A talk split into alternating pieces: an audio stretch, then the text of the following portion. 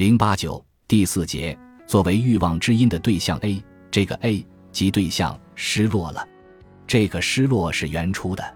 应当把失落的对象所采取的多样的形式与主体领会大他的欲望的方式联系起来，这可以解释口腔对象的功能。正如我已经反复的强调的，只要把与主体相分离的对象引入大他的要求中，引入母亲的召唤中，那一功能就可以得到理解。他勾勒了一个空间，在该空间之外，在一个帷幕的背后，隐藏着母亲的欲望。那一行为在那里，孩子令人惊讶地把头转向一边，放弃了乳房，表明乳房明显的只属于母亲。在这个情形中，生物学的指涉颇具启示性。乳房确实是哺乳情节的一部分，后者在不同的动物物种中有不同的结构方式。就此言之。它就是附着在母亲胸脯上的一个部分。第二种形式，肛门对象，我们是借助赠礼的现象学及在焦虑中馈赠的礼物了解它的。孩子排泄时会把粪便当作主导他者之要求的东西第一次呈现出来，也就是他的欲望。有些作者已经认识到，所谓的慷慨的支撑点就在肛门的层面，但与这一认识相比，他们不知道的东西要更多。比如，该如何来定位这个支撑点呢？正是通过真正的手腕，这本身就暗示着有人知道面对焦虑时的恐慌是什么。慷慨的姿态才在生殖行为的层面得到定位。如果说精神分析学存在一种性理论，那么男人的菲勒斯和女人的乳房在其中一定具有重要位置。顺带说一句。精神分析学被道学知识指斥为一种泛性论，并非全无道理。他太关注性欲或性生活对主体的作用了。可从另外的角度看，这种指示乃是源自对精神分析学的性理论的一种误解。更确切地说，是源自人们对精神分析学所讨论的性欲或性行为的某种自居式想象。一看到性欲、菲勒斯、乳房这样的字眼，心中首先想到的就只是淫秽、淫荡。进而又做出一副嫌恶的样子，然后装作道德的化身，对他人污名化。殊不知，这种高调的道德主义，恰恰是产生于一个污秽的主体才会有的性逻辑。污秽的字眼唤起了他们污秽的想象和污秽的欲望，这其实是因为他们的欲望本身就是污秽的。这种污秽的欲望发挥到极致的时候，任何字眼都会变成污秽的。但基于文明教化的压抑机制。这个欲望令他们焦虑和恐惧，因为他们的意识根本不承认自己有这样的欲望，他们对自己产生这样的欲望深感不安，所以他们要把淫秽转移到他人的位置，再搬出道德这个压抑机器给自己灭火。根本说来，淫与不淫，全在主体自身。鲁迅先生有关《红楼梦》的那段著名说辞，不是已经说得很清楚吗？其实，按照拉康的观点。对于弗洛伊德理论中所有带有本能论或泛性论色彩的术语与概念，我们都应当在结构主义的层面上加以理解，即应当剔除其中带有生物主义色彩的性含义，把它们首先看作是构成主体性的功能要素，如同菲勒斯这个男性生殖器符号可看作是一个能指一样，女性的乳房也具有能指的作用，它在主体的构成和发展中。在人类文明及文化实践中，常常充当着某种符号功能，这一事实已经充分说明了这一点。在精神分析学的历史中，克莱因学派首先对乳房的功能给予了最为充分的关注。母亲的乳房被看作一个特别的优先对象。所谓的对象关系，根本上就是从主体与母亲的乳房的关系开始的。拉康对母亲的乳房的关注，无疑是承袭了克莱因学派的传统。尤其后者有关乳房作为坏对象的一面，在他这里得到了特别的强调。按照第四、五期研讨班中的讨论，在俄狄浦斯情节的第一个阶段，母亲的乳房被看作是一个象征的礼物，是孩子无条件的爱的要求的一个象征对象。但这个对象也是带给主体最初的创伤的东西，尤其在断奶阶段。乳房作为口腔对象的代表，指示了对象的分离和失落，指示了原初母婴关系的丧失。拉康强调，这个分离和丧失是孩子未成其为主体而不得不面对的一种牺牲。他出让对象乳房是为了抓住母亲他者的欲望，为了在他者的欲望中使自己作为主体，作为剩余的替代去填充欲望欠缺的空位。就像理查德·博斯比解释的，在拉康看来，主体是作为一种剩余，作为在对象的出让中挖出的否定性空间的一种效果而出现的。作为对象 A，这个对象不等于主体，而是主体的一种否定性代表。对象 A，拉康说是主体的替代，但说对象 A 是主体的替代，也等于是强调两者间的某种分离。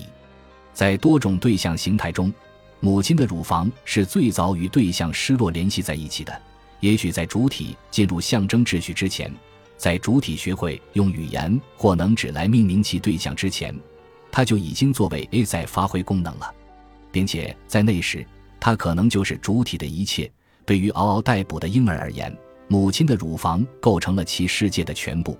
而他的不在场或被剥夺，使其成为了一个晦暗的实体，成为了母亲的欲望之谜的象征物。如果说母亲的乳房作为对象勉强还可以理解，那么对于另一个对象形态及肛门对象作为欲望的原因，我们一定会感到诧异，因为拉康把身体的排泄物，比如粪便、尿液等，视作是这一形态的代表物质。实际上，拉康的这个思想还是来自弗洛伊德，比如在有关狼人的病例研究中，弗洛伊德就说过这样的话：粪便正是人所能提供的第一份礼物。幼儿的第一次欣喜的奉献是出自他身体的一个部分，也是只送给为他所中意的人们的。中就有明确的表述，参见车文博主编《弗洛伊德文集》第二卷五百四十八页。不只是这样，弗洛伊德还把排泄同阉割联系在一起来思考。他说，既然柱状的粪便能够像阴茎刺激阴道黏膜那样给肠道黏膜带去刺激，它也就扮演起一个类似于运动器官的角色。也即是说，他在职场中的运动正与阴茎前部的活动无异。出于对某人的爱而将大便排出，也就成为阉割的原型。对于个体而言，这也是第一次有身体的某个部分为赢得某人的爱而被抛弃。所以说，人对自己阴茎的爱总是带有某些肛门爱的痕迹，否则就是自恋。这说的还不够明确吗？拉康不过是在重述弗洛伊德的观点而已。在日常经验中，基于某种卫生学的理由，其实更多时候是一种身体政治学的运作后果。我们对身体的排泄物总持有某种厌弃或漠然的自然态度。可我们不要忘记，在生命发展的某一个时期，婴儿的排泄功能是母亲最为关注的，排便的次数、多寡、排泄物的颜色等等，是母亲每天都要关心的。进而到一定阶段。连排泄方式也成为每个婴儿都必要经历的培训课程，母亲甚至会针对孩子的表现施以惩戒或奖赏，故而排泄物与他者要求的满足有着特别的联系。拉康正是在这个意义上看中了粪便的功能，例如在一九六四年的第十一期研讨班中，在解释口腔驱力向肛门驱力的过渡时，他就把婴儿的排泄同他者的要求联系在了一起。他说。从口腔驱力到肛门驱力的过渡，不是成熟过程的结果，而是不属于驱力领域的某个东西介入的结果，是他者的要求介入或抛出的结果。有关排泄物作为对象类的功能，同样看一下理查德·博斯比的解释：肛门承载着他者的要求，因此肛门括约肌是最具社会意义的身体器官，在那个位置，最基本的生理功能。有节奏的蠕动与主体在对他者的爱或拒绝的体验中所展现的最微妙的心理机制和人际机制交织在一起。在如厕教育中，肛门用一个颇为贴切的双关语说：“被他者的欲望所殖民。”在个体未来的生活中，肛门组织的收缩与放松必定会及时的唤起更广泛的意涵，如控制与屈从、独立与依赖。考虑到这一生理心理的复杂性，粪便被赋予的意义是对待排泄物的所有自然的或动物性的态度所望尘莫及的。按照弗洛伊德的以为人们熟知的象征等式，粪便是爱的交换中的特别象征物，排泄物被看作原初的礼物，人们以此来完成对所有价值的根本重估。通过对实质上最无价值的东西的关注。人类欲望的可能对象的范围由此变得无穷无尽，包罗万象，甚至囊括了最卑微、最令人作呕的东西。真正说来，人类进入文明生活就借助了利比多趣味在其肠道功能中非自然的投注。文明的大厦是建立在人们无意识中对排泄物利比多化的基础上的。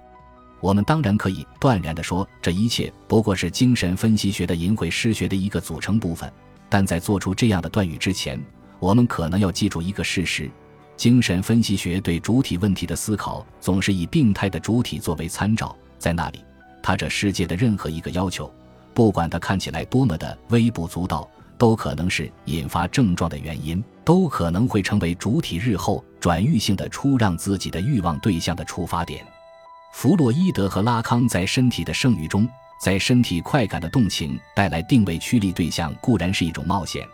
但如果你注意到，他们同时也是被禁止的对象，是身体的禁忌部分，想必对两位的冒犯也会获得一种理解。